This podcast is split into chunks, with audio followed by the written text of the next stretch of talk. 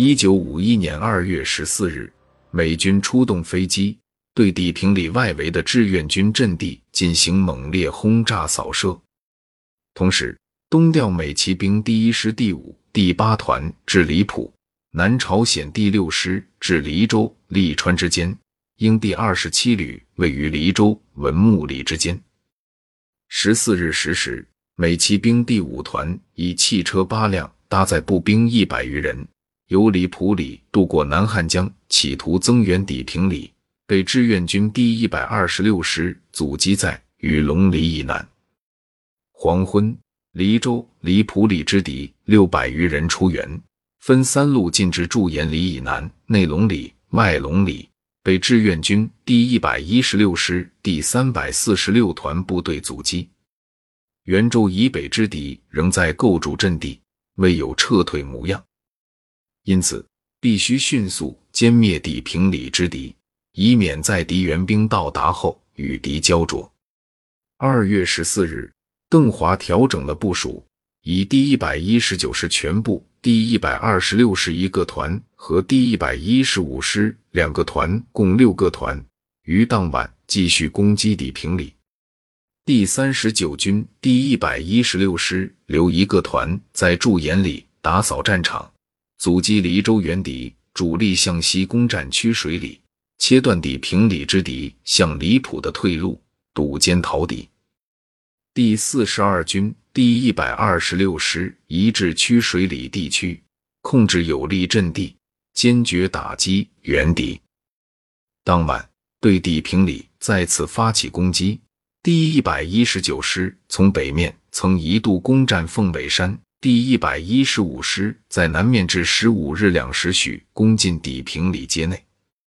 由于底平里美第二十三团等火力猛烈，并且地形太狭窄，志愿军兵力展不开。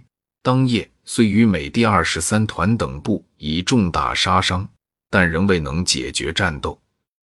李奇微曾向弗里曼承诺，如果中国人发动全面进攻，他就会派出援兵。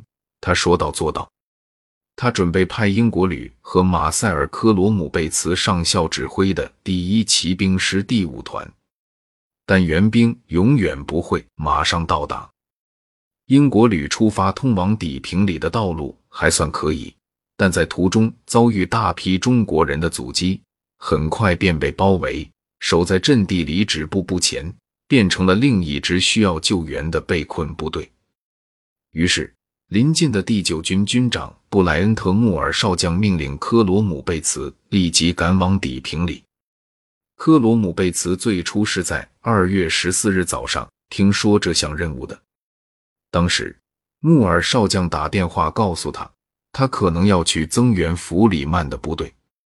下午四点，穆尔再次来电告诉他，当夜他务必出发，紧急救援弗里曼的第二十三团。他对科罗姆贝茨说：“我知道你能行。”一个小时之后，第一骑兵师师长查尔斯·帕尔默少将来到科罗姆贝茨的团部，正式下达命令。科罗姆贝茨是一个备受争议的人，他随手携带一个蓝色骰子，和手下人说话时，他喜欢上下摇晃这个骰子，然后告诉他们。务必清楚何时运用自己的头子，意思就是说，一个优秀的指挥官应该对战斗具有灵敏的第六感，应该知道在什么时候出击。可是他的一些部下却认为，他打仗时可不像说的那样有锐气。有些人认为他太过于沽名钓誉，太想得到一颗星了，因此很少关心部下。布莱尔引用一个西点军校毕业生的话说：“他很勇敢，但不专业。”